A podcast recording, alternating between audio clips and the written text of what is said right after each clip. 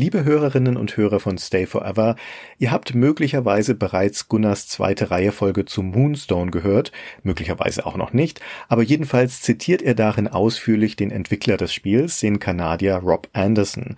Und diese Zitate stammen aus einem Interview, das Gunnar mit Rob geführt hat. Wie gewohnt stellen wir euch dieses Interview in seiner Gesamtheit zur Verfügung, denn Rob erzählt noch zahlreiche Dinge mehr über sich und sein Spiel, als in der Moonstone-Folge Platz gefunden haben. Viel Spaß also beim Hören. Hier sind Gunnar und Rob Anderson. Another visitor. Stay a while. Stay forever. Ein Podcast über alte Spiele von zwei alten Männern. Stay Forever mit Gunnar Lott und Christian Schmidt.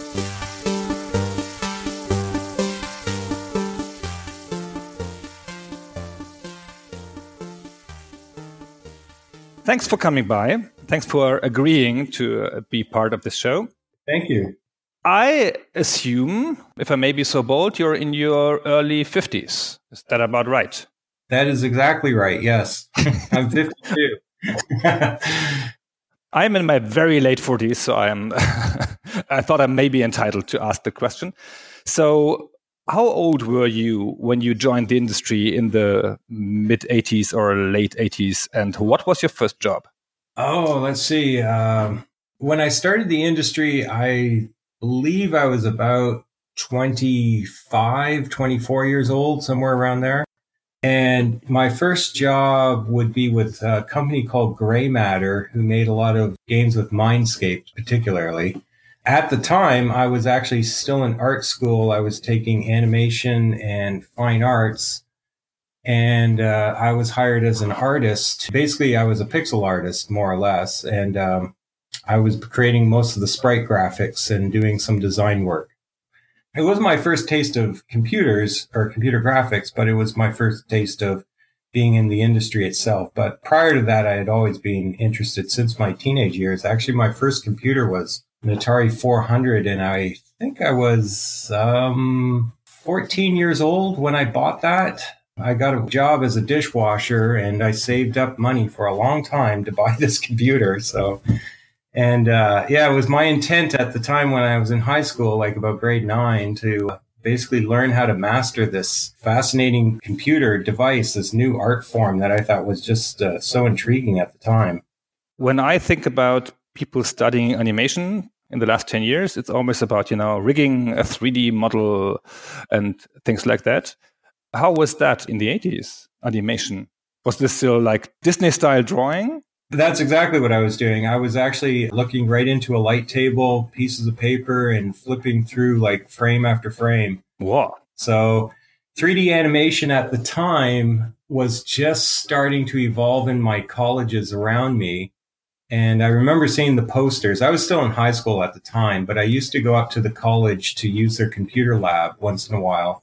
And they had a, um, I'm not sure what computer they had, but they had a specific one and they always showed the space shuttle in 3D. And I thought that was just so cool at the time. So Nothing compared to today's world, that's for sure. The disciplines today are far more diverse than anything that I saw when I was back in that day. But yeah, my original training was all with pencil, paper, blue pencil, light tables, and films, cameras, all that stuff. Wow. You are an artist first and then learned to be a programmer, which is a rare thing in today's highly specialized industry from today's view. And then you later even went over to be a full time programmer. Can you explain a little bit how that came about? Oh, sure. Yeah. So my first thing was using the Atari 400 and I, I learned how to do sprites. And at the same time, I was also learning how to program there wasn't really any programming classes at the time for me to learn. So I had a couple friends and we were all kind of like into this type of thing. And so my first programming language I learned was basic as with everybody, but I knew you couldn't do much with that except display text. So to really get to the hardware, I had to learn assembly language. So 6502 was like the way to go. And there was this book called De Re Atari, and that was like the Bible of programming the Atari 400 back in the day. And if you could figure out the schematics and all the hardware addresses and how to put it all together, you could put sprites up on the screen. And that's basically what I did for many, many years. doing that all the same time taking drawing classes and stuff like that. So I always had sort of a duality going on there because I sort of saw the the computer as a future art form in my mind anyways. I thought it was just a fascinating device. And when I finally saw Electronic Arts Deluxe Paint, that was like the uh, amazing epiphany. I was saying, I love this. This is what I want to do. And like, I'm jumping forward to my Amiga days. But uh, yeah, the Deluxe Paint was my go to software package for many years in my early days of the 80s. So my transition over to programming, uh, it was sort of a necessity item because I was doing the art and then next to me was one of the engineers that was programming, but to get the art out of Deluxe Paint and into the game was often a difficult task. We didn't have really a pipeline, which is kind of funny because in today's world, it's taken such granted. Pipelines are pretty well given to you when you use like things like Unity and Unreal and all that. But the trick was is to um, basically have your anchor points and collisions and things like that. So I basically learned how to program some tools and I started writing tools that would take my art that I did on DPaint and format them into structured sequences so that the programmer could just take those files there and it would like align the, the walk cycles or the stand poses and put in things like that. And so I started transitioning sort of like writing tools at the same time as doing the art. So that was sort of like my beginnings to sort of professional programming, I guess you could say, as opposed to just hobby programming. So at first it was a means to get the art into the game, essentially. Yeah, like I felt bad sometimes. You know, back in the day, there was no networks or anything, so uh, you know, all the art was just put on a floppy disk, and documentation was a pad of paper or a post-it. And uh, so it's like at the end of the day, you drop off these floppy disks next to the engineer and say, "Here, here's all my stuff." And I look forward to seeing it come alive. So it was a need to say we need to build out a better system so that what I do art wise is portrayed in a good way in the game itself. So it's uh, and actually that's sort of been my theme for many jobs is like making sure what the artists have done appears exactly the way they want it to appear in the game. Let's cover Moonstone. Can you tell me how the idea and from the idea how the original design was created? Oh, yeah, sure. Uh, it was a, an evolution of different things, but my friend Todd, who you've probably seen on the design credits, Todd Prescott. Yes, Todd and I were longtime friends, and we played a lot of D and D in our day. And uh, he and I sort of like got together, and he says, "You know, there's a couple ideas I got." And Todd was sort of like the RPG part of Moonstone. And for me, I took what I had with the art and I said, well, let's make some really cool combat. And for me, it was just the culmination of the two. But the key thing was the original design was sort of built on our different experiences, things that we liked in different games. And I'll give a lot of credit to Dungeons and Dragons as a, a draw for me. Like we played that game for years and years. And, uh, the idea was to sort of bring some of those things to life. And I thought, here's an opportunity to make this a visual experience rather than just the dice and the paper. So that was my biggest goal there. The RPG part was Todd bringing in some of the aspects of it. He was often our dungeon master in D&D, so he, he had that sort of like edge uh, of adding in the elements to change up the strategies and things like that. How many creative types of your and my age cite Dungeons and Dragons in the early sessions as an inspiration? Everybody has this first experience with fantasy through D&D. I, I agree. I think it was a wonderful game that sort of gave you a foundation and you and your friends would be put in a role of improvising your character and trying to act out the way a character is meant to act out. And you had to use your imagination to sort of like pull it all together. So I, I, think that game is the reason that a lot of people in today's industry are creative designers. It's sort of a, an inspiration for people to draw from your own mind or creativity and just sort of pull all the pieces together to create something new and exciting. When we think of D&D, that has a distinct feel, that certain fantasy vibe that everybody knows. But Moonstone especially for a game developed in Canada, felt very European, you know, with the druids and the knights and Stonehenge. It had an almost British feel. How did that come about? Were there other sources of inspiration? There were several, actually. one in D&D, I often like to play the druid. so there's a bit of that in there. But I was fascinated with the druid uh, mythology with uh, nature, and I thought that was just cool as a character. The other one is definitely Monty Python and the Holy Grail. Probably one of the funniest movies I remember seeing. I never laughed so hard in my life watching a, a movie. That was just the most absurd thing. And the Black Knight scene is just one of my fondest memories of movie watching. just a flesh wound. Come back, you coward. and the taunting. And I sort of wanted to capture a bit of that. So definitely British European influences there. So you were still at Gray Matter? Yes, I was still working at Gray Matter. Basically, Todd and I had worked out something, and I had talked to Chris about it. Chris Gray, who was the president of the company, and Chris basically helped introduce me to Mindscape and said, Hey, there's this great game that I think you should do. So it was an independent effort on my part while still working. I did it in my spare time, but basically Chris helped me um, sort of a demo and he just says, give me some great visuals. And what I ended up doing was creating a simulated combat of, I think it was the Red Knight fighting a Trog character with, I think he had the hammer. And the key to the whole demo was when you sliced them into two pieces. And I remember animating the blood and I kept looking at the blood and going, is that too much? Is it too much? I, I think maybe it's too much blood. And I was encouraged more blood is better. So, so, uh, I went all in on animating this blood and I just remember when I was taking animation in college, we were taught by this one particular professor that actually worked on Fantasia. And there's a scene in Fantasia where Mickey is like scooping up buckets of water and the splashes are going all over the place. And I remember thinking, that's kind of what I want, that sort of fluidity. So I really started studying a bit of what they did there. And so that's what I did is I created this little visual demo of just an animation deluxe paint and put together a sort of like a what you would call a video. And, and that day you just loaded the D paint and played it. But um, they thought that was awesome. so they said, this is great. Let's do this. So Chris helped broker the deal and I signed with Phil Harrison, who was in charge of Mindscape back in the day. And that's how it all began. And uh, to add to it, Todd and I sort of wrote up, uh, I think maybe a four page sort of like little summary of kind of what the game's all about. To be honest, though, it was sort of going in.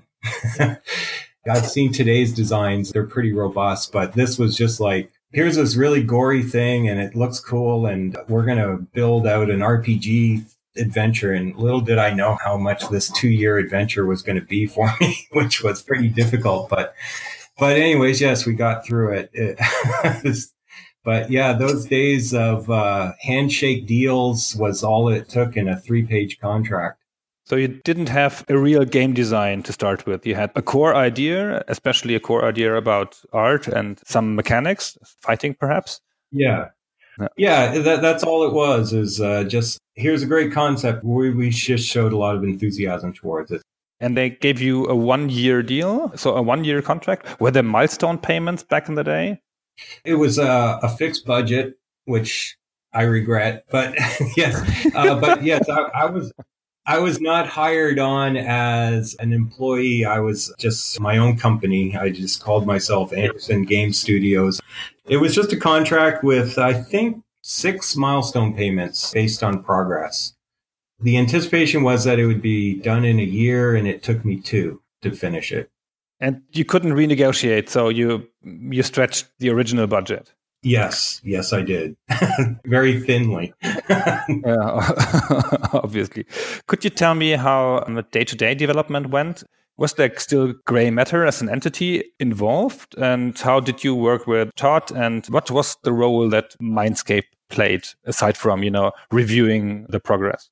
So Gray Matter wasn't involved in any development. After the contract was signed, I was independent at that point. And so as far as my day to day, I sort of made it up as I went along. I had never done a project like this. And until I got knee deep into it, I realized, oh, wow, this is big. But Essentially, my workflow was something like this. So I had so many characters that I was going to do in the game, and I had some preliminary sketches I had done as to what they were. So what I would do is spend about three weeks animating a character. So I'd sit at my drawing table on paper and just animate each of the characters and work through them all. Then I would transfer them over to the Amiga and render them all up into Deluxe Paint. And followed that, then I would spend about three weeks programming the character into the game and I would just sort of keep repeating each of those cycles for all the different characters. The hard part started coming about when it was like, okay, now I have to tie all this together. it's like, yes, there's a map, there's the RPG aspect, the inventory screens, and yeah, so it started sort of getting very complicated. And near the end, it was primarily mainly just me programming. The art was basically done. I'd, I'd go in and tweak once in a while because I didn't like things pixels not aligned or characters sort of shifted once in a while that I didn't like.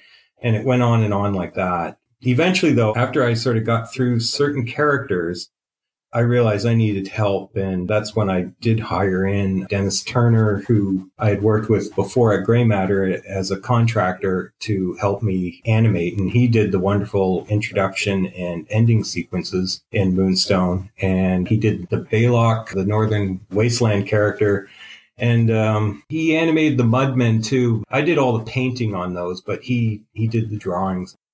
But yes, yeah, so my workflow was scattered. It was sort of as needed. I got to do this and this at the same time. So it's a good thing I was younger at the time. So. yeah. And to work with Mindscape was with the time zones. I'm sort of a night worker, so I'd start work usually about 11 in the morning or maybe 12 and then I'd work till like three in the morning, which worked out well because then I could call England and talk to Mindscape there and ask them any detailed questions that they need. Usually what they wanted was demos to help build promotion and stuff. And they didn't really get more involved until there was a lot more substance in the game. And then they started helping out with uh, packaging and music. They did the audio, uh, the um, anti-piracy software that was pointless because it went to pirate boards within two days of being released. So yeah. it's like, well, what was the point of that? so, but anyways, I still laugh at that. I still go, oh wow, that got to pirate boards that fast. Yeah, but they will tell you, you know, those two days mattered. Yeah, yeah, those initial sales. so did I get this right? You developed like screen after screen or part after part, and the logic behind, say, the inventory screen came later. Today, you would do a bare bones version where the logic worked and then add art to it and refine. But you started with the characters and with the animation and with the screens, and the logic behind those things came later. Is that right? Yeah, I felt that the art should drive the game. So I always developed the art first. Uh, like, for example, the troll, when I did him, I was like, I want to squish this knight so it's the biggest explosion of blood and guts and pieces all over the screen. So if I had programmed that first without knowing exactly the detail, I would probably end up rewriting it. So it sort of set up the priorities as to what I needed to do. And I would just sort of invent the code. I had the advantage because I wrote all the tools to get the assets into the game with the help actually of another programmer, Kevin Orr, that helped me develop a lot of these things. And since we had control of these pipelines, we could adapt them to whatever we wanted to do. So yes, I sort of uh, juxtaposed uh, the way that development is done today. That's for sure. How did you playtest the game when everything came together very late, and especially as it is a multiplayer game? Testing wasn't really done. yeah, I know. uh, but yeah, so testing was primarily done by me. So I would program it and then I would just sit and play it and I would try and get all the edge cases in. It wasn't until I sort of flew over to Mindscape to wrap up the game that they started really testing the multiplayer part of it. Todd also helped too, but Todd was in university at the time, so he had very little time to uh, help out with a lot of the testing. But to me, the multiplayer was really important though, because when I started the original design, one of the games that I really liked as a kid growing up was the arcade game Joust. And the reason Joust was so much fun was you could play with a friend. And with D&D, it was a group effort. It was all of us playing. So I did really want to make a game that more than one player could play. And it should be fun as a single player or as a multiplayer. The whole game has a very tabletopy feel. It's a group game. I've never played it solo in the 90s when I played it. So, did you do the game design, the nitty gritty stuff? You know, this sword should do five points of damage and this monster should move like that and be that fast. Did you do all this for yourself? The movement and animation part, that was primarily me. As far as damage goes, like the stats and attributes, Todd helped out with that. We went back and forth many times and he said, This is too easy, this is too hard. We iterated back and forth for maybe about a month or so on that. The trogs were sort of like our test bed. Once we had him built out, the rest just followed similar suit. The game has quite a number of different elements. It looks simple on the first when you first play it, but you know they have the map and the real-time combat and the progression system with the stats and the whole Moonstone thing and the collection and the random elements like the dragon and everything did you plan this out beforehand in a growing design document or something, or was some of that a spontaneous idea? Ah, oh, we should have a dragon in or something like that. no, we always wanted the dragon, ah. uh, but uh, no, it was pretty well planned out. Like the map is obviously divided into quadrants of different regions, and the trogs are in every one of them. They were the constant. And then we had the special creatures. We didn't necessarily have them as to what they were going to be specifically, but we knew that that's how we wanted the variety to be. What they did in the end was sort of a free flow design when we got to it. And some of them are just so generic names. I look back and laugh and I go, Ratman, come on, you could have come up with something better than that. or the Mudmen.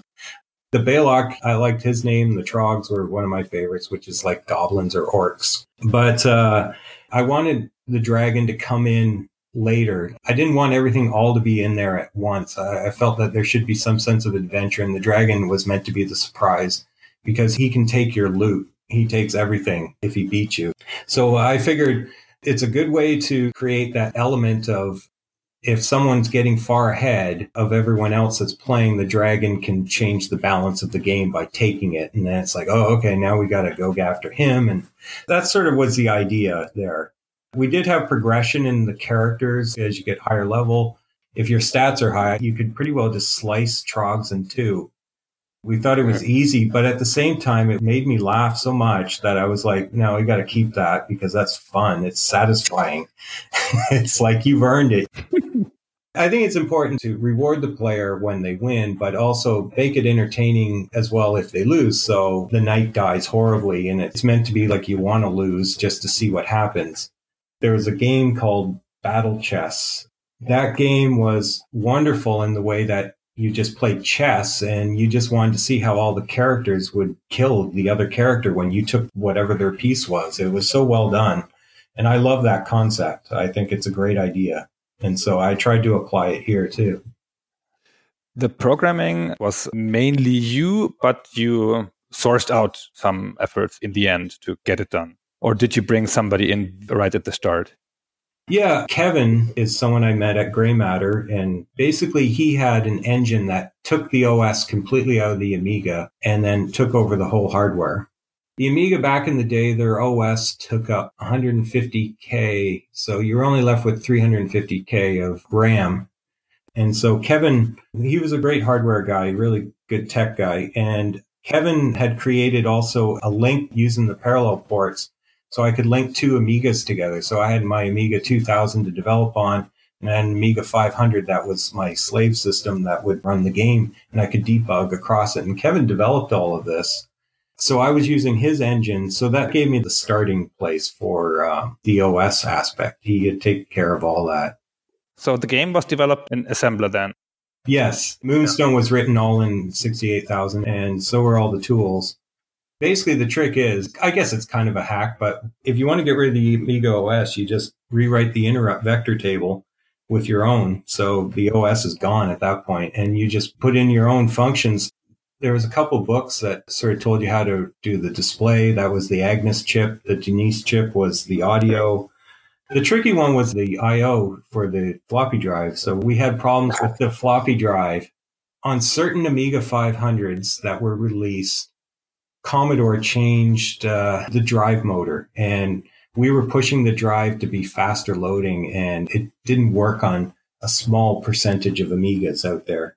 And luckily, one of the guys at Mindscape had one of those small percentile computers and he asked, Hey, can I test your game? I was still developing it in England to finish it up. And I said, Sure. So I gave him a beta copy there and he took it home and he says, All that my computer does is grind. so I said, Oh, could you bring in your computer and I could take a look at it? And sure enough, it was grinding. And then after a little back and forth with Kevin, we found out that we were stepping the motor too fast. So we dropped it down and it was good because actually now he knew why another game he had worked on with the similar thing, why that was occurring because no one understood it. But fortunately, uh, I had found somebody that had the computer so we could figure it out. So essentially, you delete it for the time where the game runs, the OS, and then recreated the basic functions of the OS, like I/O of the floppy. Yes, and that gave us our 150K, which gave me an opportunity to put in a lot more graphics. Let's go to art. Um, you already talked about that, but is there anything else you want to tell about the joint effort on the art, perhaps? Yeah, it was just really Dennis and I. There was a few things that were done when I went to Mindscape. There was still the inventory screen and the map that still was not done. it was just sort of this blank screen with some boxes. So Mindscape helped me out there, and there was an artist there named Steve Lenny. And Steve basically helped build out the maps and the inventory screen and a few other introduction screens. At the time, too, they were working on the box art the artist was David O'Connor and he created a bunch of sketches and I liked some of his sketches and we knew that we were going to use his stuff. So actually I used some of his sketches and incorporated them in the map. And that's where you see Highwood and uh, Waterdeep as cities. That, that was David's sketches that were converted into art. And also the center, the Valley of the Gods was a little bit of his work. So some of his inspirational work that he submitted for box art actually ended up being part of the map. I'll come to the box art later. Uh, how about the soundtrack? Was this something you could choose?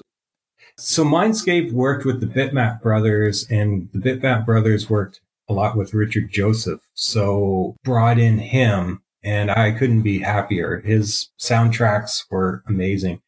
So during the development of Moonstone, I listened to certain music, particularly Peter Gabriel and um, various soundtracks and stuff. So I handed over my playlist and I said, this is how I think it should sound, or this is the sound I really think works with it. And Richard really liked it and he just rolled with it after that and made it his own. And I couldn't have been happier. But that was primarily Mindscape that brokered that whole thing. And the sound effects? The sound effects actually came early because I had bought a sound digitizing box for my Amiga and I made a lot of the sounds for the early demos. Some of them I got from various movies. I would take some clanking sounds for swords and that type of stuff.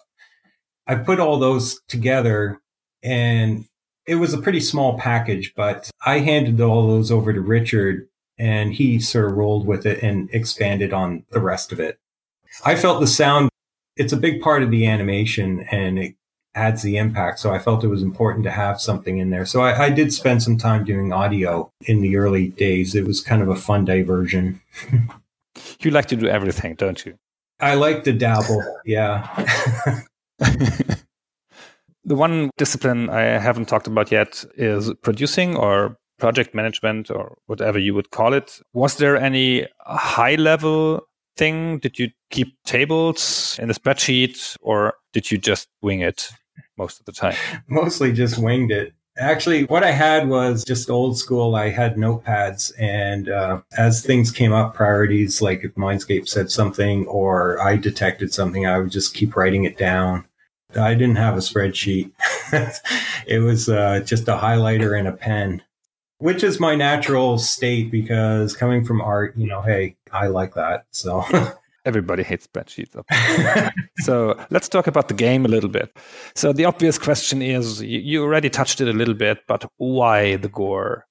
Uh, I was just fans of it. I've always enjoyed it. Like, I don't think I did anything that movies hadn't done before. There was lots of films coming out at that time, slasher films and stuff. But I would have to say, you know, just uh, the Monty Python, the Holy Grail, the Black Knight scene had that comic edge. Okay, it was gross and gory, but at the same time, it was funny. So I was like, I want that in it. It did certainly create some controversy and sort of people didn't like it. So I added the gore switch, which was not a lot of fun to really implement because it required filtering on every level, basically throughout the whole game. But um, it was thrown in there, and I'd like to know the survey, what the survey says. Did anyone play Moonstone without the gore?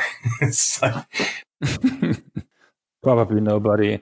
I, living in Germany, I couldn't buy the game because it was banned by the government and it was traded on the schoolyards like cocaine. you know? But I find this interesting that you touch on movies because movies have always gotten away with more things than games.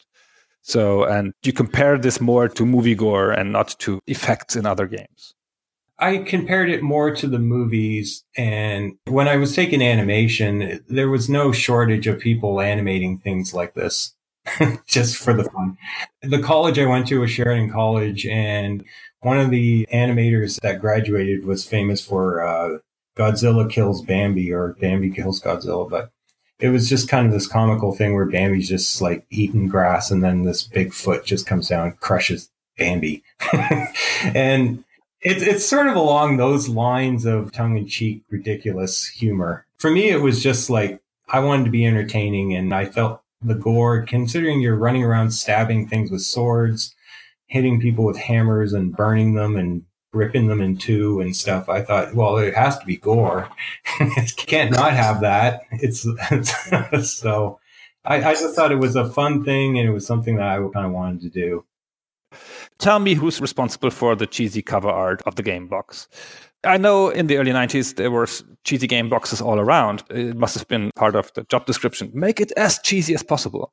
But you know, a game that looks so great and with that cover art, wasn't that undersold? yes. That was Mindscape's directive because they were fearful that with all the gore that it would be perceived unacceptable and they didn't want to risk that. So Mindscape's goal was to basically lighten it up and they thought that this was a great way to do it. Like originally it was called Moonstone, but they added a Hard Day's Knight because they thought it was a little more fun. And same with the box art. They thought it should be sort of a lighter fantasy type feel. I wish they'd never showed his face because never once in the game you ever see the knight's face. And for some reason they said, oh, let's show the knight doing this smile and the dwarf guy too, pointing towards the valley, sort of like an introduction. And that character is not even in the game. But it was their decision, and you know, there's greater powers at times. I couldn't control everything. When the game came out in 1991, the reviews were mixed, mm. with a number of reviewers really, really loving it. And others, especially I remember some German reviews before it was banned, were like, well, the gore is obviously there to hide some of the mistakes that developers made. This really ranges from 5 out of 10 to 9 out of 10. What's your view on that? Do you feel like unfairly treated by the low reviews? No, not at all. I'm glad people liked it. Sure, I knew that some people won't like it, and that's fine. I think some of the bad reviews are justified in the sense that the game didn't get a lot of testing before it was released. And I know there were bugs. I was fixing bugs after the release to try and patch it. There's a couple things. No save game feature. So I get that. People play for half an hour or something. And if the game crashes, that's pretty upsetting that you can't just go back and say, oh, just load where I left off. So I think some of it was justified. And I knew it wasn't everyone's taste. Not everyone likes that style of game or combat game. But I'm glad other people did like it. Talking of success, the game has, as far as I know, not been a success at retail. Didn't sell that much. That's one part of the success question, but it evolved into a classic. I tried to buy it on eBay, but it's like 500 euros. Wow. A colleague of mine bought it last year for 250 and considers himself very lucky. And it makes about every Amiga top 20 or top 25 list that's on the internet. So how do you explain these both sides? And could you elaborate more on the retail success? Do you have figures? I don't have figures. I used to. Back in the day, everything was done in faxes, and my fax, well, I didn't have a fax machine, but the fax that I got was a thermal printer. It's faded now, so it's just a blank page. so I really don't know what, what the numbers are anymore. Do you have a ballpark number? Something like 50,000 plus? Yeah, I think it was more along the lines of 50,000 at most, I think. It didn't sell well, I think, for several reasons. One, it didn't get released at an appropriate time. It was, I think, released in January because we couldn't get it out for the holiday season. So it was kind of like after everyone's already bought their presents. So I think timing was off. I think also the gaming world was starting to transition more towards consoles at that time. Amigas were still popular, but I think we were just sort of on the cusp of changing over to something different.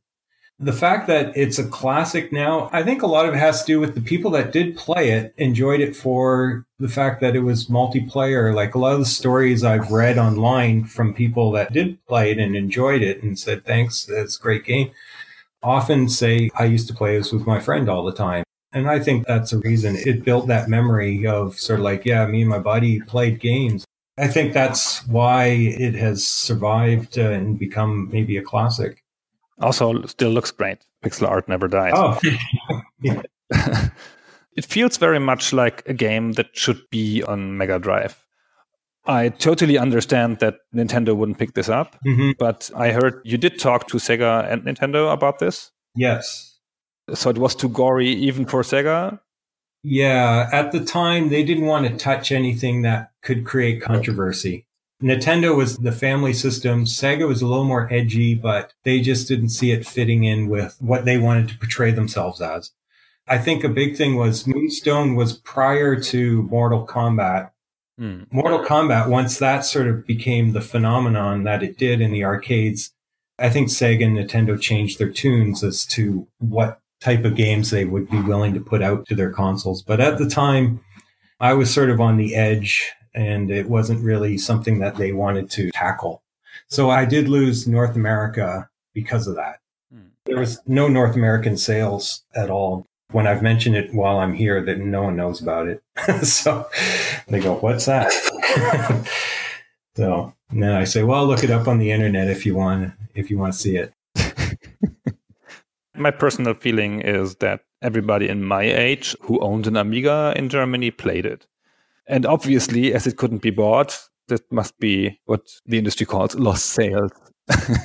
yes, yes. I, I, remember they said in Germany that it was banned, and, and I knew about that. that. A lot of games were banned in Germany. Yeah. I think it's ironic, though. I think the first pirate board that Moonstone appeared on was on a German pirate board. I believe it had quite the reach in Germany, but only copies. And that might be as well some part of why it came to be a classic because you know the people who obtained it because it couldn't be bought kind of cherished it. Mm.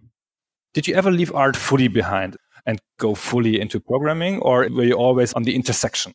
Uh, for many years i was always sort of flipping between the two. It wasn't until long after i finished moonstone that i actually transitioned more full-time into programming.